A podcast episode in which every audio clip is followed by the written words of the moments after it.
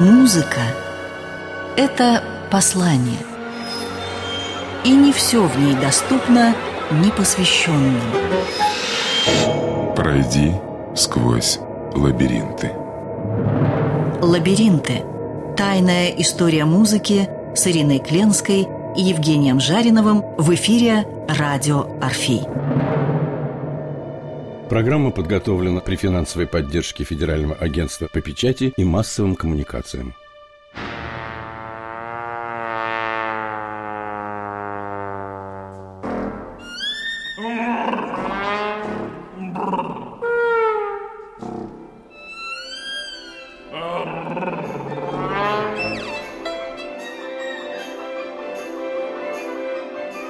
Где же не бывает несообразностей? А все, однако же, как поразмыслить, во всем этом, право же, есть что-то. Нос, Гоголь и Шостакович. Есть о чем поговорить, Евгений Викторович, как всегда.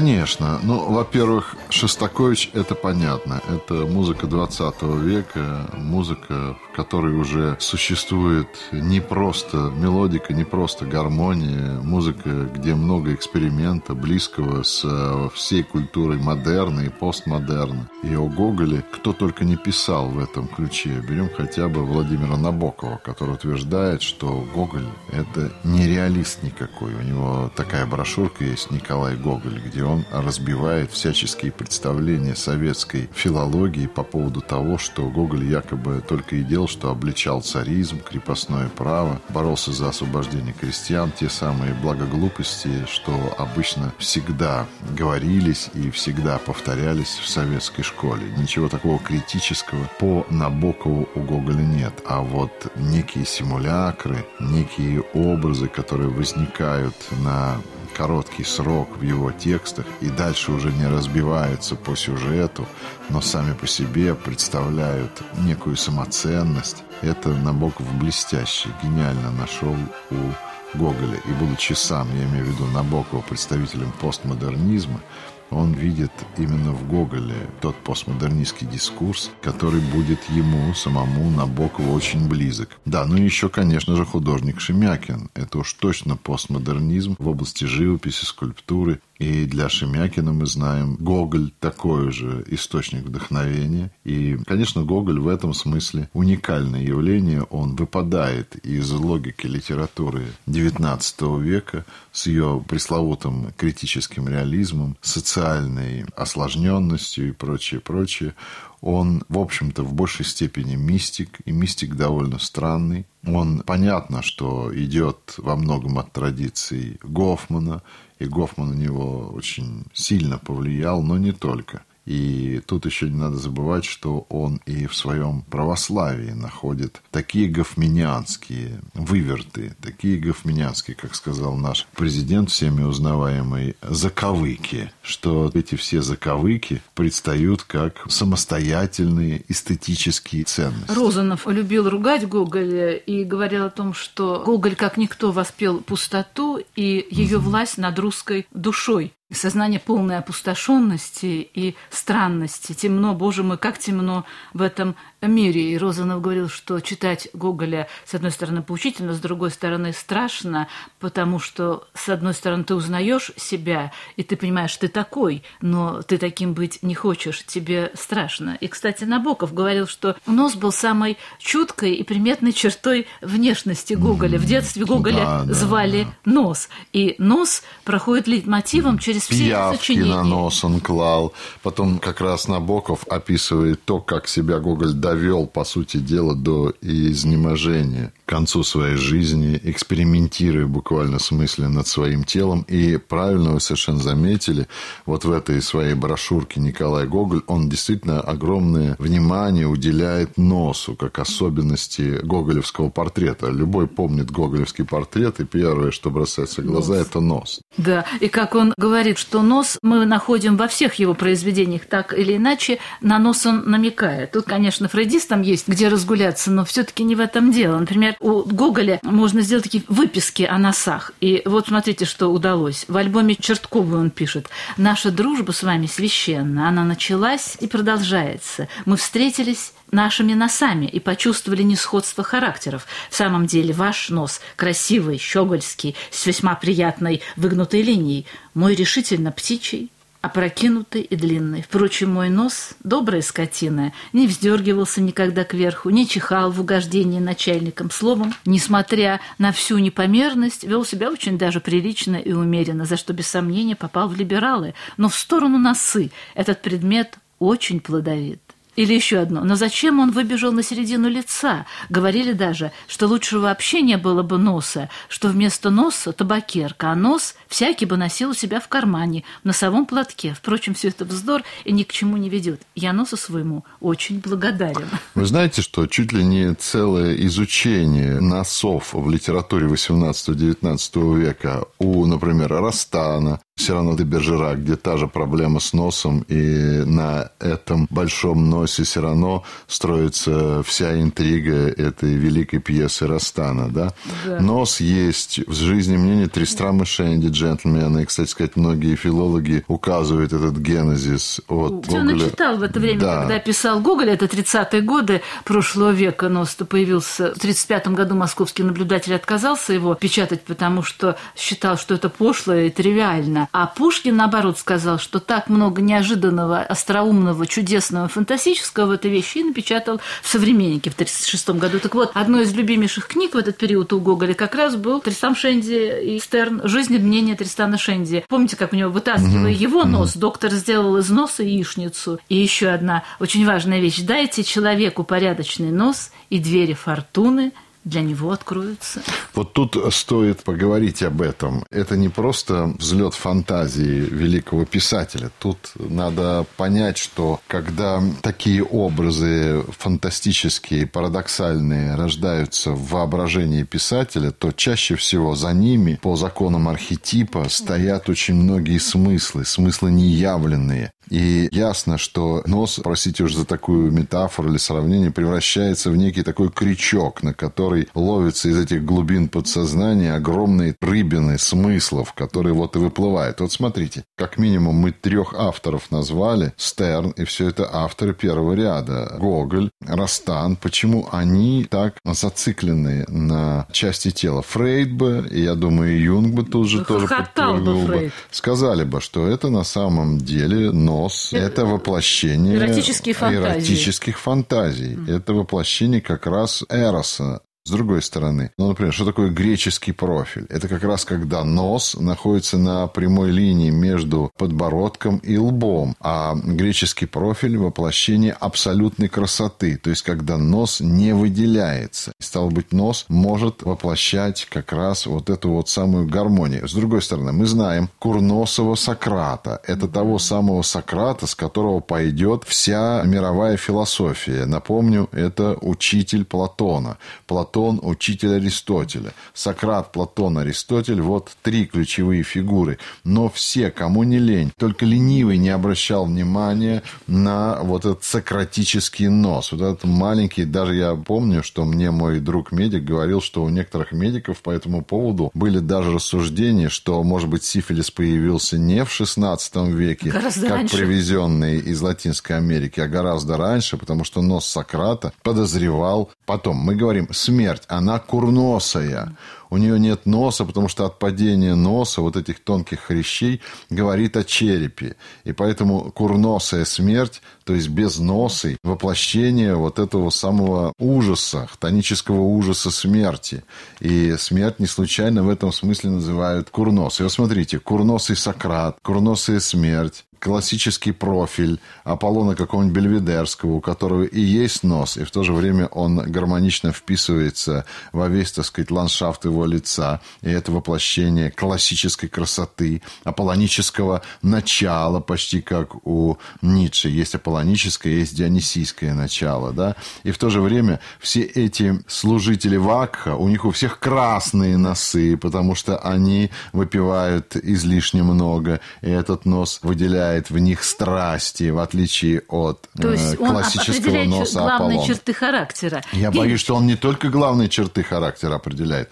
По носу, если вот опять выстраивать все наши рассуждения, мы можем судить о разных типах культуры и о разных типах начала этой культуры, аполлоническое или дионисийское начало. Иными словами, нос, который соответствует, например, классическому профилю, это, как хотите, воплощение, с одной стороны, аполлонического начала, а с другой стороны, значит, рационального, светлого, просвещенного начала в культуре. Нос, который либо вырывается своей курносостью, либо вырывается своей формой, цветом красным, как у Бахуса и так далее. Воплощает дионисийское начало, которое является собой так называемое экстатическое состояние пьянства, взрыв всех страстей человеческих. А отсутствие носа, курноса, может говорить вам о хтонической власти смерти, Танатоса и так далее. Посмотрите, сколько пересечений смыслов, и плюс ко всему добавьте сюда эрос, эротическое начало, потому что фалос и нос в этом смысле, с точки зрения учения Знак Фрейда, будет связаны между собой. Вот интересно, что у Гоголя еще есть выписки, которыми интересовался и Шостакович. В 1817 году одной из самых обсуждаемых тем на страницах старых журналов были успехи ринопластики. У человека нет носа, его можно восстановить. И Гоголь выписывает несколько историй. Например, он выписывает о том, что 27-летняя девица, 9 лет назад потерявшая нос, очень страдала. Но нашелся доктор, который смог восстановить ей нос. И сейчас этот нос такой же живой, чувственный и очаровательный, как и был раньше. Потом была переведена книга этого же знаменитого Грефа, которая называлась «Ринопластика» или «Искусство органически восстанавливать потерю носа». И огромное количество примеров. Оказывается, желание оторвать, разрубить, отрезать нос, оно свойственно было очень многим людям. Например, Карл II с удовольствием резал носы своим любовным соперникам. Был известен случай, и тоже Гоголь это выписывает, что одна дама в XVIII веке с удовольствием отрезала своей сопернице нос, но нашелся доктор, который сказал, не волнуйтесь, и быстро его приставил. И было очень много случаев, когда люди, потерявшие носы по той или иной причине, восстанавливали их. Значит, думает Гоголь, значит, не так страшно эта потеря. Можно восстановить все. Например, существовала же чудесная легенда, где говорилось о людях, которые лишены ртов, а питаются и наслаждаются жизнью, вдыхая ароматы цветов, полей, лугов. Библиотека для чтения журнал известный, что он пишет в это же время, 1835 год. Называется «Рецензия на какую-то там книгу». Все части лица имеют свое значение. Одного носа определить невозможно. Нос есть вещь непостижимая. Человек может все понять, но не в силах понять своего носа. Зачем? Что он от людей хочет? Вот Гоголь это подчеркнул просто красненьким карандашом. А я вот еще вам на это скажу. Во-первых, мы забыли еще один культовый персонаж. Это Пиноккио. И это Буратино, у которого тоже вся судьба нанизана на его длинный нос. И отсюда знаменитая поговорка «Не суй свой нос в чужие дела», потому что нос в этом смысле еще будет воплощением извечного любопытства, которое, кстати сказать, привело Адама и Еву, как мы знаем, к первородному греху, что сразу изменило все существование человека на земле. Это одна сторона. Вторая сторона. Не будем забывать, что еще один культовый роман уже 20 века называется «Парфюмер», где все опять-таки нанизано на обаяние, на нос, потому что это дух, это уже имеет отношение непосредственно к религиозному аспекту. Нос – это то, что нюхает, то, что является собой дух, вплоть до Духа Святого. Если вспоминать э, тот же самый парфюмер, мы видим, что это издевательство над обрядом Евхаристии, то есть причащение к телу Господнему, когда он, Грину, изобретает знаменитые духи, которые должны создать иллюзию всеобщей любви, такую любовь, о которой мечтало христианство. Он это добивается с помощью химических реакций или алхимических реакций, и все тоже нанизано на носе. Поэтому здесь мы можем написать было целое действительное исследование по принципу носологии. Посмотрите, каким интересным образом выстраивается вся эта концепция носа. Потом еще, если вы точно угадываете форму носа человека, то на самом деле вы, по сути дела, угадываете код его лица. Если вы изображаете этот нос, то выстраивается тут же все лицо. Какой смысл? Почему? В чем причина? Ответы на эти и другие вопросы в программе «Лабиринты Тайная история музыки на радио Орфей.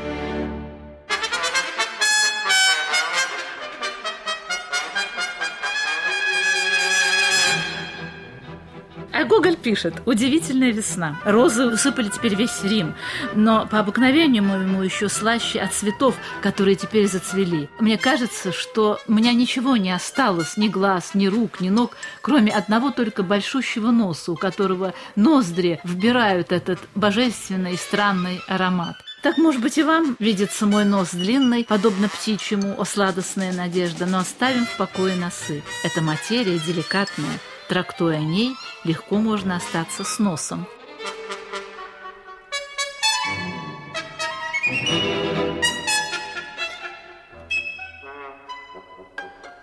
Еще интересная вещь, что сначала повесть Гоголя называлась «Сон», и если мы повернем нос, это и будет сон. Уткнуть нос в подушку, это означает заснуть. Заснуть, уйти. Вот тут И майор Ковалев-то, ему же все это приснилось. Ему же приснился этот странный сон. Хотя, как Гоголь пишет матери в письмах, что сон – это есть э, не больше как бессвязные отрывки, не имеющие смысла с тем, что мы делали, и потом смешиваются вместе и составляют какой-то странный винегрет. Но, думает Гоголь и пишет дальше, ведь не просто так, ни с того ни с сего эти отрывки не появятся, не просто так и ни с того ни с сего не появляются сны. Это значит то, о чем мы думали или хотели думать. Там есть потрясающая фраза, я очень люблю. Он думал, думал и не знал, что и подумать. Да, нет, это, конечно, потрясающе с точки зрения парадокса стиля Гоголя. У него все парадоксально. А вот тут еще надо иметь в виду, Гоголь, как христианский мистик, прекрасно понимает, какое значение имеет человеческий образ, человеческий лик. Ведь э, лицо должно быть безупречным. Когда человек поступает, например, в духовную семинарию, его осматривают всего. А главное, чтобы на лице не было никаких, извините меня, изъянов. И уж тем более, что касается носа. Ну, например, чтобы было понятно, эпидемия сифилиса, которая буквально обрушилась в XVI веке на всю Европу, проявлялась как раз вот в этих впавших носах и так далее. И сифилис э, боялись именно потому, что последние своей стадии он не только проваливал нос, как у Сократа, а еще и заканчивался слабоумием. И вот эта самая культура гуманизма никак не могла позволить себе отказаться от концепции гомо сапиенс, человек разумный. И сифилис в определенное время, как пишет Мишель Фуко в своей истории безумия, был страшным пугалом. И опять связанное, как с одним из внешних проявлений, с носом в этом смысле связано. Это потеря разума, это утверждение вот этого самого безумия, тотальной власти бессмыслицы и прочее. Так вот, Гоголь, который был мистиком и обращал внимание на лицо не меньше, чем православный священник и прочее, он прекрасно понимал, что если убирается такая... Ведь почему по носу художники определяют все лицо? Почему именно размеры лица они выстраивают по носу? Потому что это как у артиллеристов наводящая высота, по которой они стреляют по плоскости, да? Так вот по носу измеряется все лицо, а Гоголь ведь был неплохим рисовальщиком. И пишется все лицо, как будто вы воссоздаете вслед за Господом, за Креатором еще одно лицо, только уже на бумаге. И в этом смысле всякое, а особенно такое центральное, как нос, изменение или уничтожение, или вот правильно сказано, вот эта вот концепция пустоты приводит на самом деле к еще большим последствиям, а именно к искажению христианской природы человеческого «я».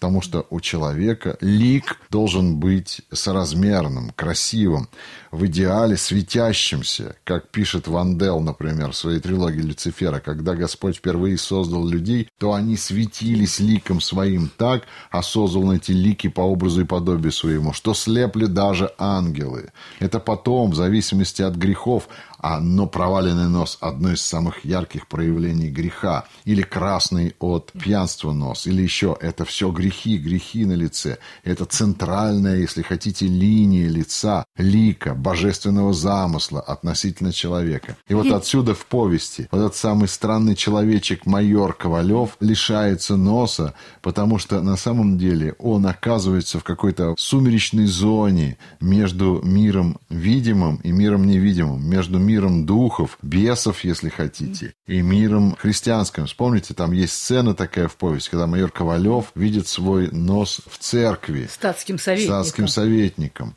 И это очень существенный момент, потому что в церкви, где все равны, где все определяется только молитвой, он преклоняется перед чином своего носа. И сам, будучи безносом, то есть, в общем-то, со знаком дьявола, с вот этим вот странным треугольником вместо того, что должно было бы составлять гармонию его лица. Иными словами, нос – это принцип гармонии и соразмерности человеческого лика.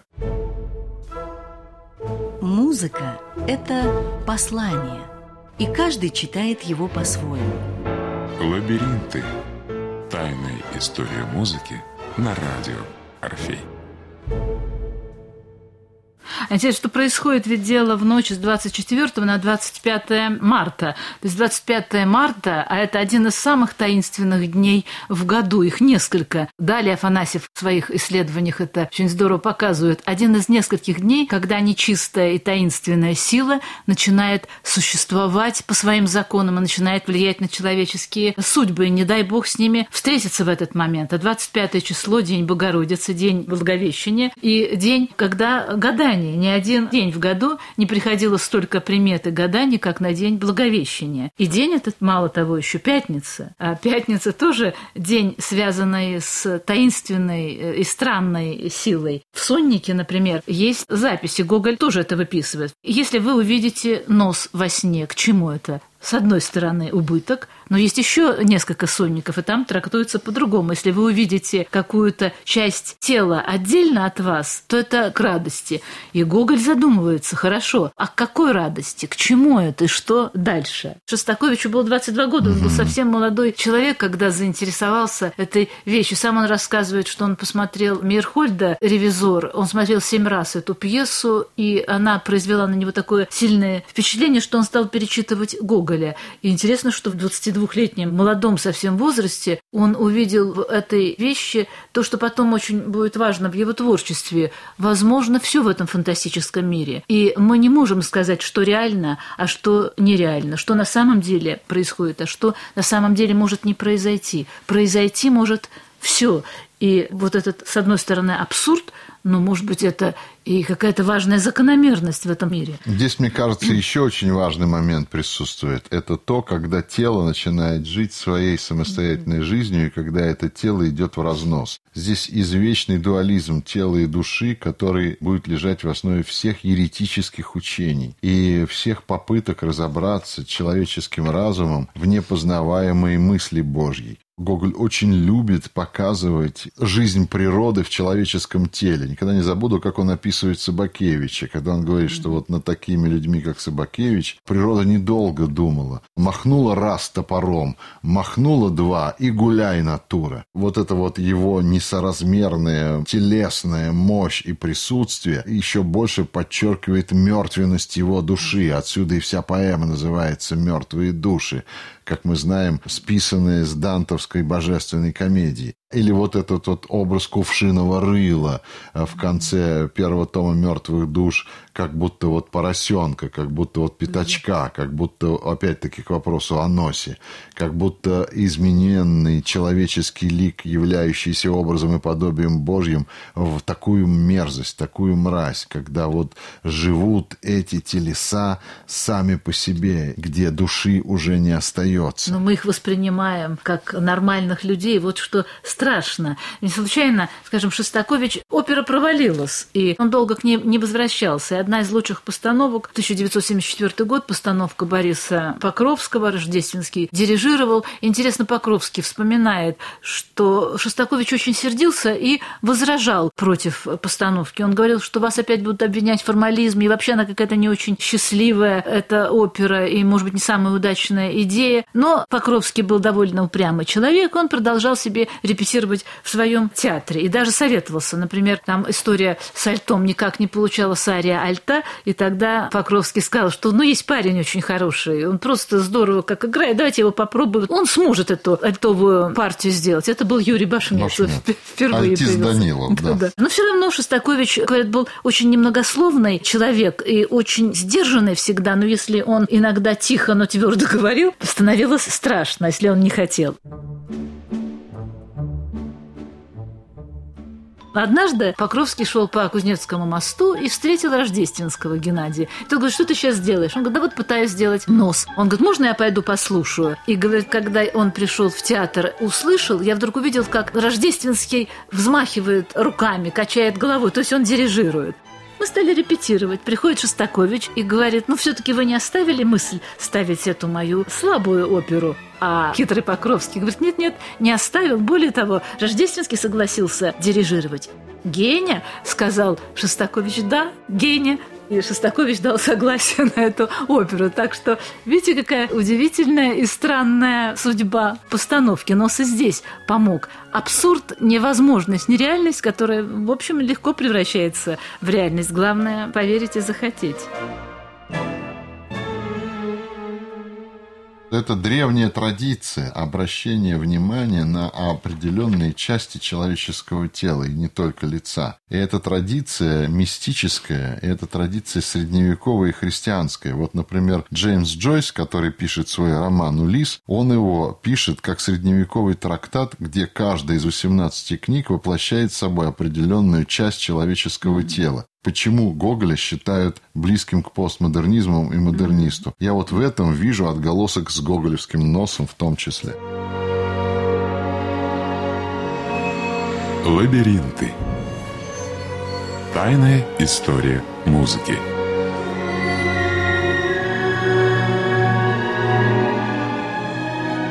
Развитие классической музыки сквозь призму жизни великих композиторов.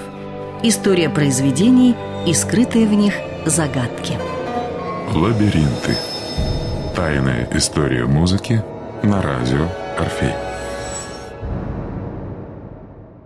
Программа подготовлена при финансовой поддержке Федерального агентства по печати и массовым коммуникациям.